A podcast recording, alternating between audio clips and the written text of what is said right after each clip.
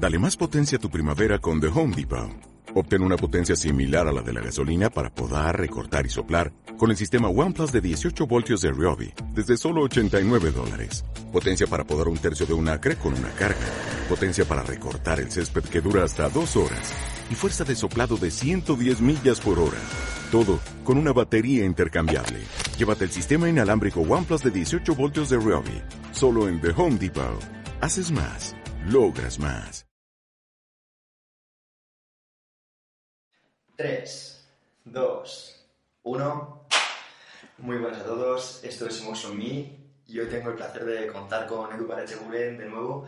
Muchísimas gracias, Edu. Gracias a ti. Y desde aquí agradecer a, a David Marchante por Explosive que nos cede sus instalaciones para poder realizar la, la entrevista. Eh, bueno, Edu, un placer encontrarme contigo de nuevo. Igualmente, macho, ¿qué tal todo? De maravilla. Ya he visto que el podcast, tío, lo estás partiendo. Muchas entrevistas muy interesantes, tío. No contaba con ello, pero la verdad que eh, desde que hicimos la tuya no hemos hecho más que subir. Y sí que es cierto que esta segunda entrevista hacia ti viene demandando un poquito por, por los seguidores del programa. Gracias. Y nada, te traigo una de las preguntas que, que algunos de, de nuestros seguidores nos están preguntando. Y es que hay mucha gente joven que tiene curiosidad y le gustaría saber qué consejo le darías a un joven emprendedor que quisiera a lo mejor seguir tus pasos. Bueno, yo creo que... eh, bueno, el primer consejo se lo voy a robar a Gary Vee, Gary Vaynerchuk, que dice que lo primero es el autoconocimiento, ¿no? El ser consciente de cuáles son tus fortalezas cuáles son tus debilidades y para qué sirves y para qué. ¿no?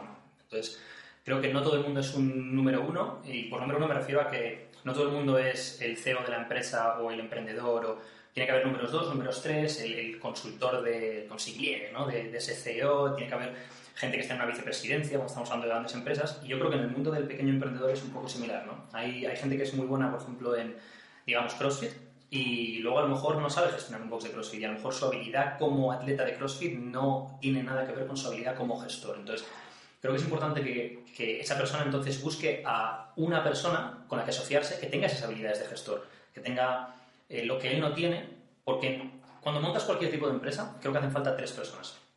Y esto creo que lo leí en El mito del emprendedor, un muy buen libro. Y esas tres personas son, por un lado está el idealista, el emprendedor, que es el que tiene las ideas, el que, el que ve, de, quiero montar esto, innovar, hacer esto en un futuro y tal. Por otro lado está el manager, que es el gestor, la, la persona que, que gestiona recursos tanto humanos como recursos materiales. Y por otro lado está el técnico. Entonces, si tú eres muy bueno en CrossFit, eso te hace muy buen técnico, pero no necesariamente un buen emprendedor o un buen gestor, ¿no? Creo que es importante que cada uno evalúe si ellos tienen esas capacidades o no y eh, si les faltan unas capacidades, que normalmente no las vas a tener las tres, o no vas a tener tiempo material para, para hacer las tres cosas, busques a, a un socio que complemente eh, lo que no tienes, vamos.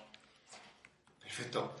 Eh, ahora mismo hay un revuelo muy grande de cara a la regulación profesional. Me gustaría que una persona con tanto éxito, ya no solo a nivel nacional, sino a nivel internacional, con resultados en cuanto a salud, con resultados en cuanto a rendimiento, nos hablara un poquito de, de su opinión en cuanto a esto. Pues eh, hace unos meses leí, eh, creo que era de Eric Cressy. Eric Cressy, para los que no lo sepáis, es el dueño de Cressy Performance, Cressy Sports Performance. Tiene dos gimnasios en el Reino Unido y es eh, reconocido como el mayor experto eh, con jugadores de béisbol, gente con problemas de hombro y tal. Y Eric Cressy puso que su mujer, que su mujer creo que es eh, oftalmóloga, le decía, ¿cómo puede ser que yo tenga que estudiar 7, 8, 9 años para tratar solo los ojos y vosotros no tengáis que estudiar ningún año para tratar el cuerpo entero?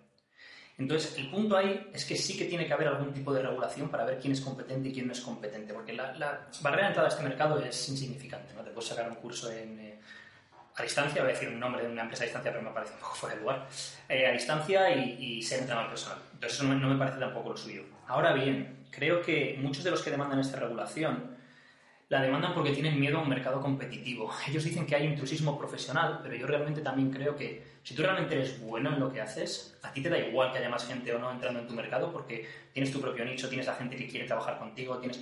Entonces, yo qué sé, a Cristiano Ronaldo le da igual que haya mil futbolistas o que haya diez mil. Eh, No hay Cristianos Ronaldo, ¿no? Entonces, en ese sentido creo que, que sí que hay que regular más y que la gente sea competente antes de poner eh, a, a gente y la salud de la gente en sus manos. Completamente de acuerdo. ¿Cómo regularlo? No creo que porque tengas un título X o Y demuestre que sepas más que otra persona que a lo mejor no lo tiene, si esa persona dedica más tiempo a su formación continua o tiene más experiencia o otra serie de variables. ¿no? O sea, dirías que al fin y al cabo el mercado es el que regula al fin y al cabo, quién es apto y quién no es apto. Mm, Sí, sí, porque si tú consigues unos resultados muy buenos con la gente, eh, esa es tu carta de presentación, ya sea rehabilitando lesiones, como consiguiendo una transformación física, como haciendo que la gente gane fuerza, lo que sea que sea su objetivo. ¿no? Y, y creo que, que este tipo de regulación lo que está haciendo es, va a haber gente muy buena, y gente que es muy buena porque a lo mejor lleva 10 años trabajando en esto y se ha ido formando, ha hecho cursos en el extranjero, se ha formado con los mejores, que se va a ver en un problema porque va a tener que a lo mejor sacarse TAFAD o sacarse INEF para poder seguir ejerciendo y no está teniendo eso en cuenta cuando sin embargo vas a coger a gente recién salida de la carrera que a lo mejor no tiene ni idea y sin embargo sí vas a poner la salud de otra gente en, en sus manos. ¿no? Es un tema complicado porque ¿cómo lo regulamos? No te sabría decir. Pero mmm, no creo tampoco que la respuesta sea si tienes el título, sí, si no lo tienes, no. Muy interesante. Creo que has arrojado un poquito de luz y ver que las cosas no son blancas o negras y es, es muy interesante. Eh, Edu, eh, esta pregunta es un poco comprometida porque me gustaría saber tu opinión sobre el azúcar. ¿Es tan malo, lo de los procesados, todo esto? A ver, todo el tema este de, de, todo, ¿no? Va con el azúcar, igual que la gente cuando habla de la, la carne procesada, ¿no? El jamón, el lomo, el chorizo, este tipo de cosas también, ¿no? Al final yo creo que puedes comer prácticamente todo siempre y cuando lo hagas con moderación. Entonces, eh, al final la moderación es la clave, ¿no? Mm, volvemos a lo mismo. Tú cuando estás comiendo cualquier tipo de comida, eh, si lo vemos desde un punto de vista de salud, creo que lo podemos agrupar en, en comida que mejora tu salud y comida que empeora tu salud. Pero al final el, el tema es, eh, todo depende también de las cantidades que estés ingiriendo de esa comida que puede empeorar tu salud. Es decir, si yo tomo una cucharadita de azúcar al día, ¿voy a tener un problema de diabetes? Pues no. Pero si tomas dos litros de Coca-Cola todos los días, pues probablemente sí lo tengas. Y creo que, hay que buscar ese equilibrio, ese balance en, en nuestro día a día eh, con todo esto, ¿no? Porque entre otras cosas creo que las dietas excesivamente restrictivas lo que llevan es a que la gente se sienta encarcelada en una dieta y encarcelada mentalmente y eso lo que luego les lleva es a cometer excesos a posteriori, ¿no? Entonces yo creo que al final es importante al principio a lo mejor hacer unas pequeñas restricciones para conseguir unos hábitos decentes, unos buenos hábitos eh, alimenticios que mejoren tu salud y luego tener ese, ese, margen, esa flexibilidad para poder vivir, ¿no? Es porque te comas un día un donut no se acaba el mundo, ni porque te, te bebas un día eh, una botella de Aquarius, no, pero es que Aquarius te lo venden como que es todo, no sé qué, y esto ¿Y qué? ¿Te bebes una botella de Aquarius un día y te vas a morir? Pues no. No bebas todos los días dos litros de Coca-Cola. Eh, me gustaría que hablaras un poquito de, de, un tema también interesante y es si te sientes responsable de tu influencia en, en la gente que te sigue. En parte sí, en parte no. Eh, y, y, me explico. El otro día eh, me, me, llegó un mensaje ¿no? de, de, un, seguidor que había visto un vídeo que había subido haciendo un press de banca sin ayuda y me había dicho, no tenías un spotter, das mal ejemplo a la gente, porque claro, algún chaval llega, lo hace, se le cae la barra y se mata. Bueno, un poco dramático, ¿no? Pero mm, en parte sí en el sentido de que sí que es verdad que, a ver, cuanta más gente te vaya siguiendo, pues más influencia tienes y, y más tienes que dar ejemplo, pero por otro lado, eh, creo que muchas esas cosas sacan de quicio y por otro lado, quiero matizar también que al final tú eres como eres, ¿no? Es decir, yo tengo mi, mi carácter, mi personalidad, no soy una persona tampoco con pedos en la lengua y si quiero expresar mi opinión como cualquier persona y es mi forma de pensar, la expresaré independientemente de que haya gente que le vaya a gustar más o menos o haya gente que crea que no es políticamente correcto y que puede influir mal. Pretendo aportar mi granito de arena y dar un, una, un aporte positivo y impactar de forma positiva en la vida de la gente en la medida de lo posible, pero no voy a dejar de ser yo porque haya gente que se ofenda por quién soy. Porque a veces puede ser como que renuncies a tu propia personalidad por el que dirán.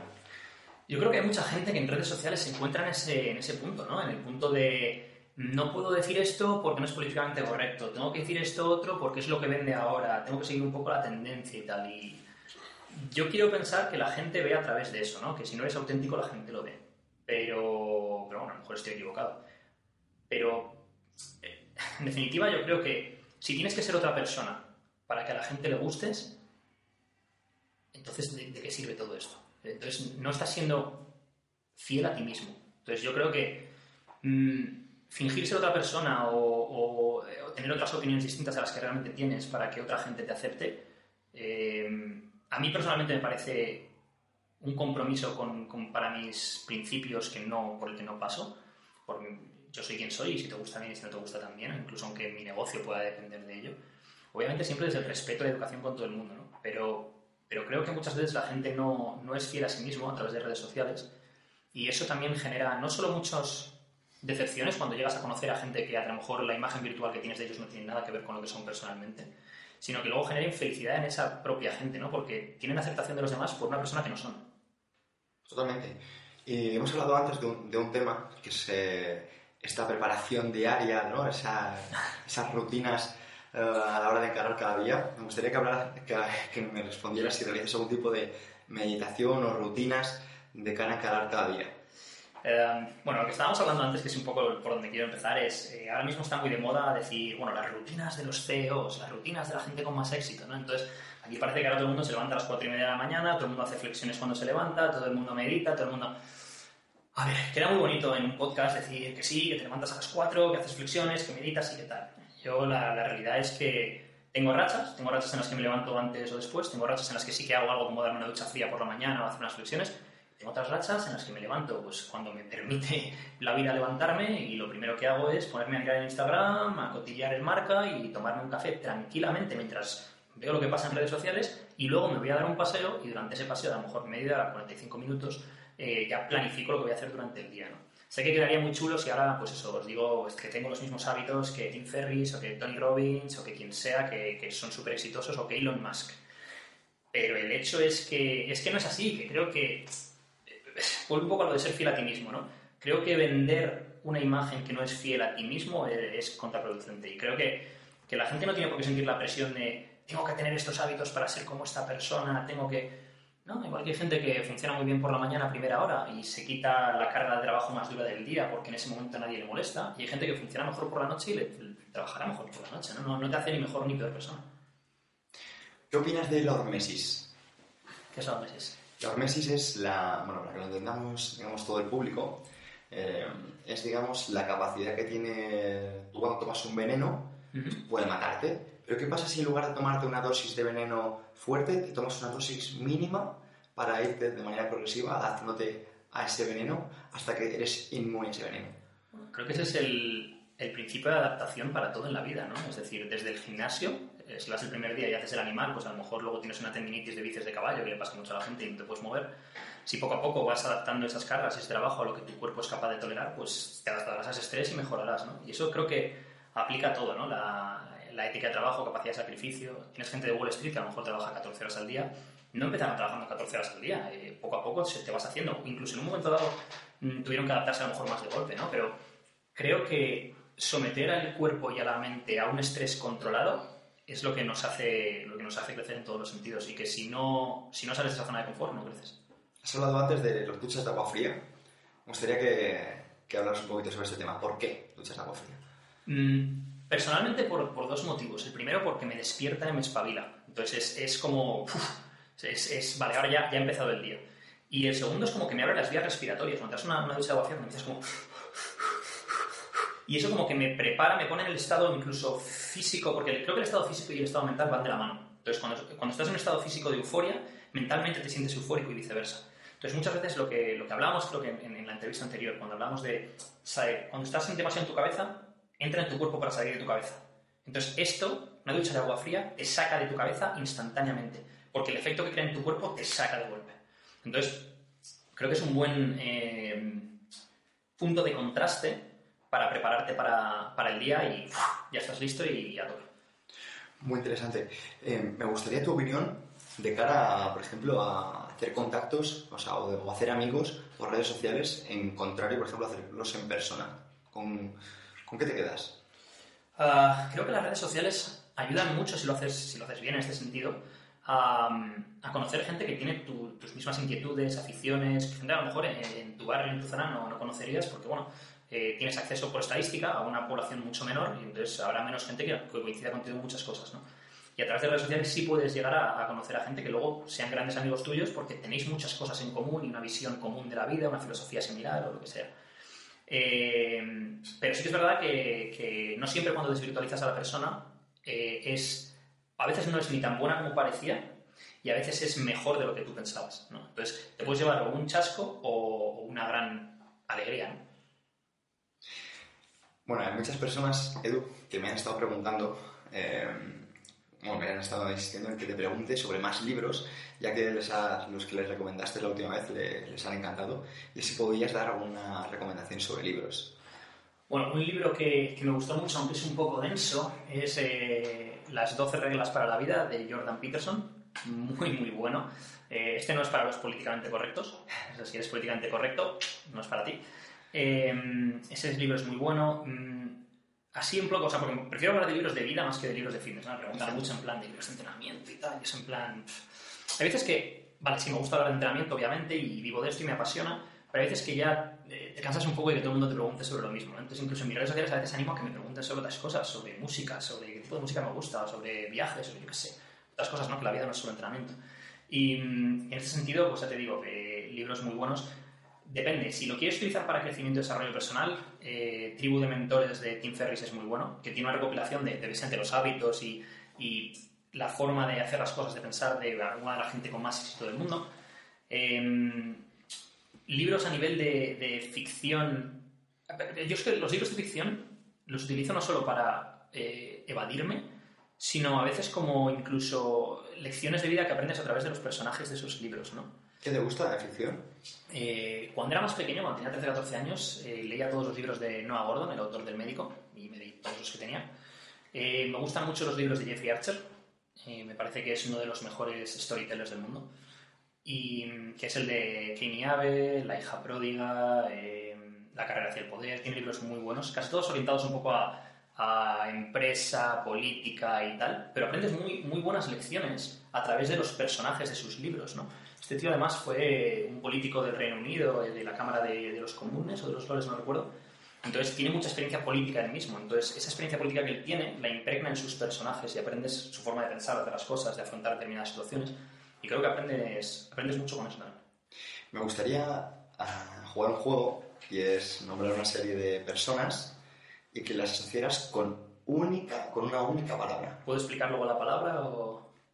Venga, vale. Vamos a, vamos a hacer más divertido. Yo voy a mencionar digo, una serie de nombres y tú vas a decir un adjetivo. Tim Ferris. Inspiración. Porque a mí personalmente me ha inspirado en muchas de las cosas que he hecho en la vida. Steve Jobs. Innovación. Marco Aurelio. Principios. Power Explosive. Constancia. Sergio Peinado. Accesibilidad. Thibodeau. Outside the box. Piensa fuera de la caja. Elon Musk. Genio. Poliquin. Éxito. Tony Robbins. Es que con Tony Robbins me vienen muchas cosas, ¿no? Porque tampoco sería inspiración ni motivación.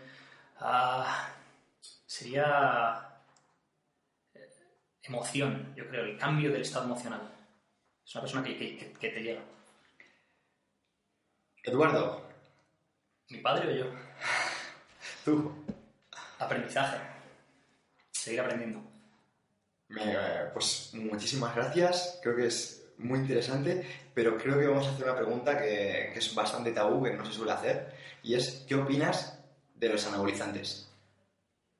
Uf, eh, esta pregunta va a ser interesante. Vale. Eh, mi opinión personal de los anabolizantes. Jamás los he usado personalmente, no le he dicho nunca a nadie ni cómo usarlos ni que los use. En principio estoy en contra de ello, pero tengo muchos amigos que los utilizan y no les hace malas personas. Es decir, creo que el tema de los anabolizantes eh, se ha demonizado mucho y se demoniza a la persona que los usa. Entonces, creo que demonizar la droga en, en sí tiene sentido eh, por los efectos negativos que pueda tener en, en, la salud de esa persona o incluso a nivel mental en esa persona. El, el, la alteración hormonal le afecte a su forma de comportarse, le afecte a su percepción sobre sí mismo y le pueda llevar a tener problemas con, con su pareja, con sus amigos, con su trabajo, lo que sea. Pero no te hace mala persona. Y creo que se ha demonizado mucho al culturista ¿no? por, por tomar anabolizantes cuando es en plan, no le, si no le está haciendo, mientras no le esté haciendo daño a nadie, o sea, habría que separar quién le afecta mal eso eh, y y cambia su personalidad y hace cosas que no debería, pero mientras no estés haciendo mal a nadie, es en plan, ¿a mí qué más me da? ¿no? Es decir, no eres ni mejor ni peor persona por hacer eso. Personalmente no comparto ese estilo de vida, eh, no lo recomiendo por obviamente la, lo que hemos dicho, las consecuencias que puede tener, tanto a nivel eh, de salud física como mental, pero, pero no... Pero igual que es lo mismo si me preguntases qué opino de, de los porros, te diría exactamente lo mismo. No creo que alguien sea mejor o peor persona por fumarse un porro. Otra cosa es que yo no me los fume.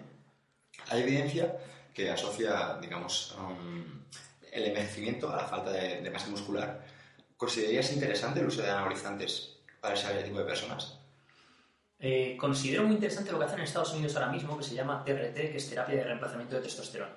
Que es con gente que, bueno, se le ha ido midiendo la testosterona durante años y se ve que hay un, eh, un declive importante en sus niveles de testosterona libre a lo largo de los años. Se les, da testosterona en pequeñas dosis para que lleguen a las cantidades óptimas que deberían tener, por ejemplo, cantidad de cuando tenías 25 años. Y se ha demostrado que esa gente recupera mejor, duerme mejor, incluso gente que tiene una conducta eh, ligeramente depresiva le ayuda a no tener esa conducta depresiva, porque estaba, eh, entre otras cosas, influenciada por sus bajos niveles de testosterona a lo largo de los años. Entonces, creo que, que con una supervisión médica y en determinadas condiciones, creo que, que son útiles. De hecho, es se- al final todas esas drogas se crearon, pues, alguien que tiene un accidente y a lo mejor se le ha quemado una gran parte del cuerpo y se le da eso para recuperar mejor, alguien que tiene una enfermedad eh, inmune, ha perdido muchos kilos y se le da algo para que gane masa muscular rápido por su propia salud. El problema está, en- como en todo, en el abuso, yo creo, el abuso y el, el descontrol, ¿no? Es decir, la gente llega al gimnasio y fulano me engano del gimnasio, que está hecho un animal, se toma no sé qué, y como se toma no sé qué, me ha dicho a mí no sé qué, y me lo tomo también. Es en plan, primero no sabes ni la calidad de lo que estás tomando, porque no te lo ha dado un médico. Segundo, no estás haciendo análisis de sangre. Tercero, a lo mejor no lo necesitas, y mucho menos chavales que tienen 18, 20, 25 años, 30 años, ¿no?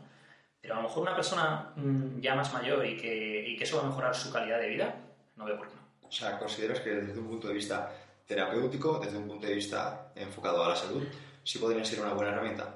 Sí, sí, sin duda. Es más, eh, si tú imagínate que tienes una, una lesión ósea o tienes a lo mejor una lesión tendinosa o- y tomar esto o lo otro te va a ayudar. Una persona, por ejemplo, una persona de 65 años que a lo mejor tomar eh, hormona de crecimiento, entre otras cosas por el, el efecto que va a tener eh, de pérdida de grasa, una persona que tiene mucho sobrepeso le va a ayudar a estar más sano. No veo por qué no. Una persona que le va a ayudar a reparar los tejidos más rápido. Una persona... Ahora, eso, eso no, no soy yo, obviamente, el que, el que puede decirte qué es lo que sí o lo que no, eso tendrá que ser un médico cualificado, pero, pero lo que no... Repito un poco el, enfoque de antes, ¿no? Es, se ha demonizado tanto a la droga en sí, eh, entendamos este tipo de hormonas y tal, como a la persona que lo toma, en lugar de intentar buscar qué beneficios puede tener bajo el asesoramiento correcto para una persona que a lo mejor lo necesita y va a mejorar su calidad de vida. O sea, que digamos que, que sea un tabú, ahora mismo está impidiendo que se desarrolle, se investigue y... Sí, pues, sí, tú imagínate que te rompes la cadera con 70 años y a lo mejor hay alguna cosa de estas, te digo que tampoco entiendo demasiado de ellas, 50, ¿no? Sí, sí, pero que te pongo un ejemplo de 60 o 70 años, una persona que, que, joder, que a lo mejor te, te arruina la vida ya, porque no, no te puedes someter a una operación de cadera a lo mejor con 70 años o es muy peligroso o tal, y te dan algo que, que te ayuda muchísimo y que te recuperas antes y que a lo mejor te ayuda a soldar los huesos, no lo sé. Pues, ¿Por qué no? Y no prevendría, lo que estamos diciendo antes de que te rompas, no prevendría el hecho, el de tomar fármacos de cara a eso. Seguramente, yo creo que al final hacia donde vamos en los siguientes 50, 100 años es un poco casi hacia la inmortalidad, ¿no? No, no creo que lo veamos ni tú ni yo, pero creo que vamos a, a una población que a lo mejor sea capaz de vivir muchísimos más años gracias a los avances tecnológicos eh, en, el, en el campo de la medicina, ¿no? Eso de Nahari, ¿no? Mm, Sí, sí. Y habla de eso, además precisamente de eso, ¿no? De que, bueno, a lo mejor para el año 2100 eh, ya somos inmortales, ¿no? En el sentido de, ahora mismo somos inmortales porque envejecemos, pero no hay un gen del envejecimiento. Entonces, lo que habría que ver es si podemos retrasar el envejecimiento, podríamos vivir mucho más tiempo, si podemos mantenernos jóvenes de, de cuerpo, ¿no? de, de- de espíritu ya es otra cosa tuya, a base de avances médicos, ¿por qué no? Si pudieras hacer que, que las personas entendieran un mensaje, un concepto, ¿qué concepto sería? Mm, de pensarlo. Que pf, creo que vuelvo a, a donde empezamos la entrevista, autoconocimiento. Y es más, creo que el otro día me preguntaron, pues, me preguntó un chico sobre si había encontrado ya mi propósito en la vida. Y le dije que no. Y me mandó otro mensaje y me dijo en plan, vale, lo vuelvo a enfocar. Ahora mismo estás haciendo lo que quieres hacer en la vida. Y le dije, ahora mismo estoy haciendo lo que quiero hacer en la vida. Pero no he encontrado mi propósito porque no creo que haya un solo propósito. Porque yo creo que a medida que vas creciendo como persona y te vas conociendo mejor o incluso vas cambiando a lo largo de los años, tendrás distintos propósitos y tendrás distintos intereses, distintas cosas que aportar al mundo. Entonces, eh, creo que lo fundamental es ese, ese autoconocimiento, ¿no? el realmente tú saber para qué vales y el, y el saber qué es lo que quieres hacer y luego intentar poner esas dos cosas juntas. ¿no? Edu, para terminar, ¿qué consejo te darías a ti mismo, pero que a veces te, te cuesta escuchar? Ten paciencia. Ten paciencia. Cualquiera que me conozca y esté viendo esto se va a reír. Pero sí, ten paciencia. Bueno, pues muchísimas gracias por tu paciencia una vez más, Edu. A ti. Espero que nos veamos pronto. Gracias, tío.